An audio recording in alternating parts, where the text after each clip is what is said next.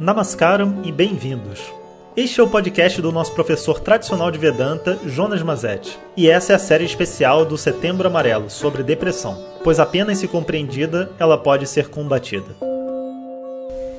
Om Shri Guru Namaha Om Bom dia pessoal. Ontem falamos sobre encontrar um propósito né, e fazer com que o propósito ajude a pessoa a sair do estado depressivo.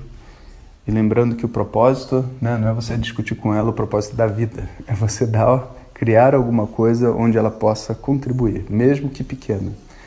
E em vez de você falar, trabalha, é, vamos lá, faz alguma coisa, levanta da cadeira, a vida está passando, tudo isso é completamente inútil.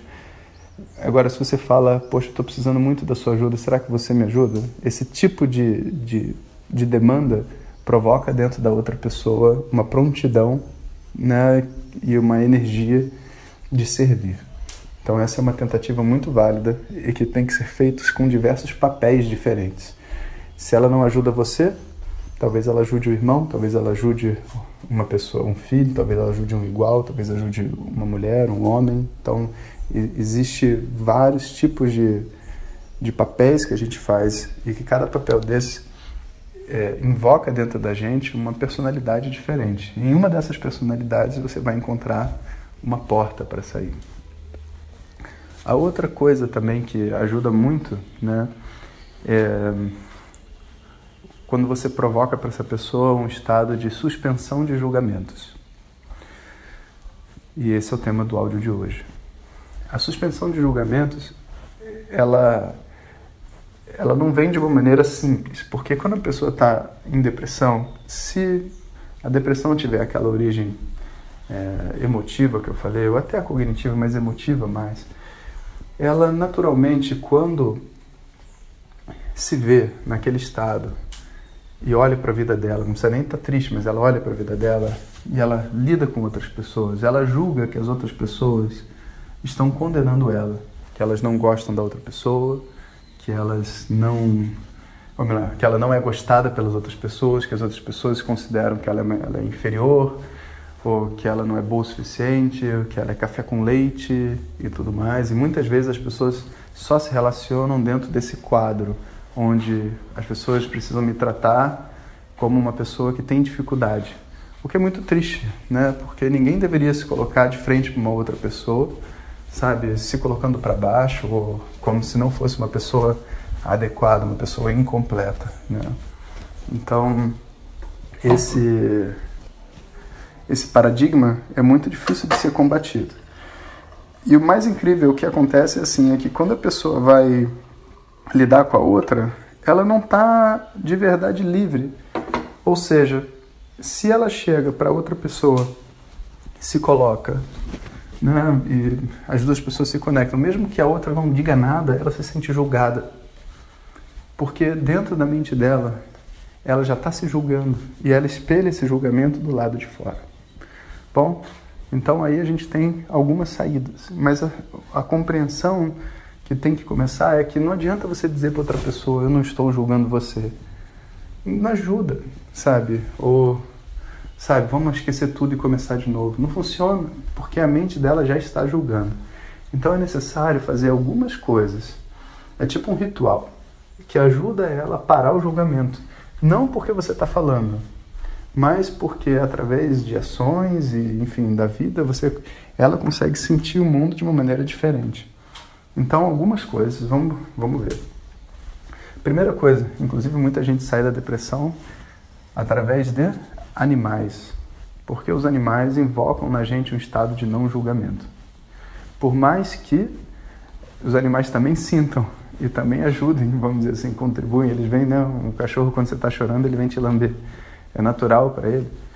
Os animais, eles têm, eles invocam dentro da gente um estado de não julgamento. Você não olha para um cachorro e pensa que o cachorro está pensando mal de você, sabe? Então, ao lidar com o cachorro, eu lido comigo mesmo sem julgamentos, porque é dessa maneira que o cachorro lida comigo. Então, o, um, você botar essa pessoa em contato com animais é uma coisa muito positiva. Então, compra um cachorro, compra um gato para você mesmo. E você vai ver que a sua relação com a depressão e com a tristeza se torna outra. Eu conheci uma pessoa que ela via depressiva dentro de casa o tempo inteiro. Aí um dia a esposa comprou um cachorro e a esposa saía para trabalhar, né? E o, e o homem ele não tinha tanta força e ele estava em depressão e a esposa estava muito triste. E por isso até que ela comprou o cachorro. Mas o cachorro acabou sendo a solução, porque agora ele tinha que cuidar do cachorro. E o cachorro era feliz, independente da depressão do outro. O cachorro não estava condenando ele. O cachorro precisava sair para fazer xixi. E o cara tinha que levar o cachorro para sair. E no início ele ia xingando, xingando o cachorro, xingando o mundo, xingando a esposa, xingando tudo, porque botou aquele diabo daquele cachorro e não sei o quê. Mas chegou num determinado ponto onde é, ele descobriu através do cachorro, através da inocência do cachorro, um amor. E esse amor, né, ele suspende dentro daquela pessoa a visão que ela tem de ser uma pessoa é, condenável, sabe? Então existe muita terapia feita com animais, andando a cavalo, né? E você pode fazer assim coisas junto com os animais, mas você pode também cuidar dos animais sabe? Existem muitos, muita terapia feita dessa forma, onde você leva a pessoa para cuidar de animais, etc. E o incrível que, que é assim, depois que você leva uma vez a pessoa em depressão para cuidar de um cavalo, ela quer voltar. E ela quer voltar porque lá ela não está no mundo dela. Lá não tem ninguém falando nada com ela, é só ela e o animal. E ela se sente útil para o animal. Se volta de novo na esbarra naquela questão do propósito, né? Existe uma conexão. Então, é, os animais são uma saída. Outra saída muito boa também envolve a arte e a música.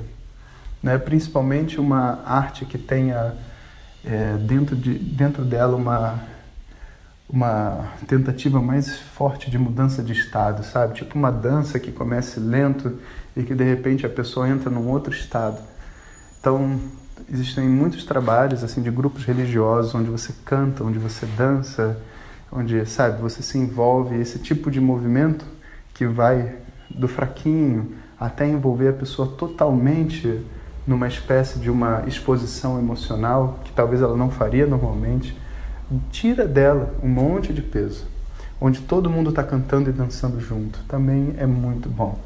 Eu já passei vários alunos que eu tinha com um quadro depressivo e próximo do depressivo, né, para fazer trabalhos é, com grupos assim de ubanda, de, de canto, de um monte de coisa assim que provoca dentro de nós uma, uma espécie de suspensão desse quadro.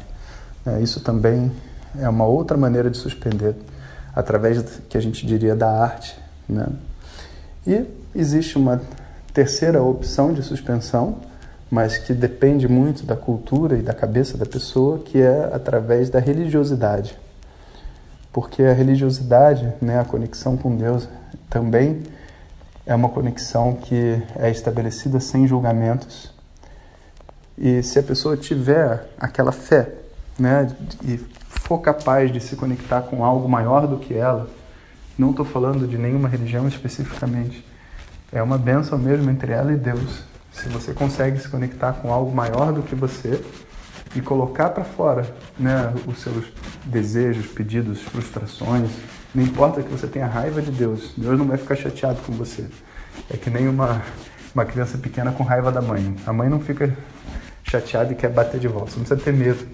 Tudo que existe dentro da gente, quando a gente consegue colocar os pés de Deus, é purificado imediatamente. Assim é visto dentro da tradição védica. Não importa a religião que a pessoa tenha, não importa nada. A única coisa que importa é a sinceridade da oração dela. Então a, acaba que a visita a lugares sagrados, a igrejas, a enfim, mesquitas, sinagogas, seja lá onde a pessoa conseguir se conectar com Deus, essa visita também ajuda muito. Inclusive, eu já fiz alguns rituais, quando tinha um sacerdote aqui, para pessoas que estavam no quadro muito próximo à depressão, que pensavam em suicídio e tudo mais. E elas conseguem se reconectar internamente quando elas têm uma oportunidade de fazer uma oração e se sentirem abençoadas, né? E de verdade estão sendo abençoadas, né? Mas nem todos têm essa possibilidade de conexão interna. Bom, então Assim a gente completa esses dois caminhos que são batata para sair da depressão. Um bom dia para vocês. Adeus. Muito obrigado por ter escutado. Às vezes o que procuramos pode ser enviado para a gente, não é? O link para acompanhar a série está no título abaixo. Om Tat Sat.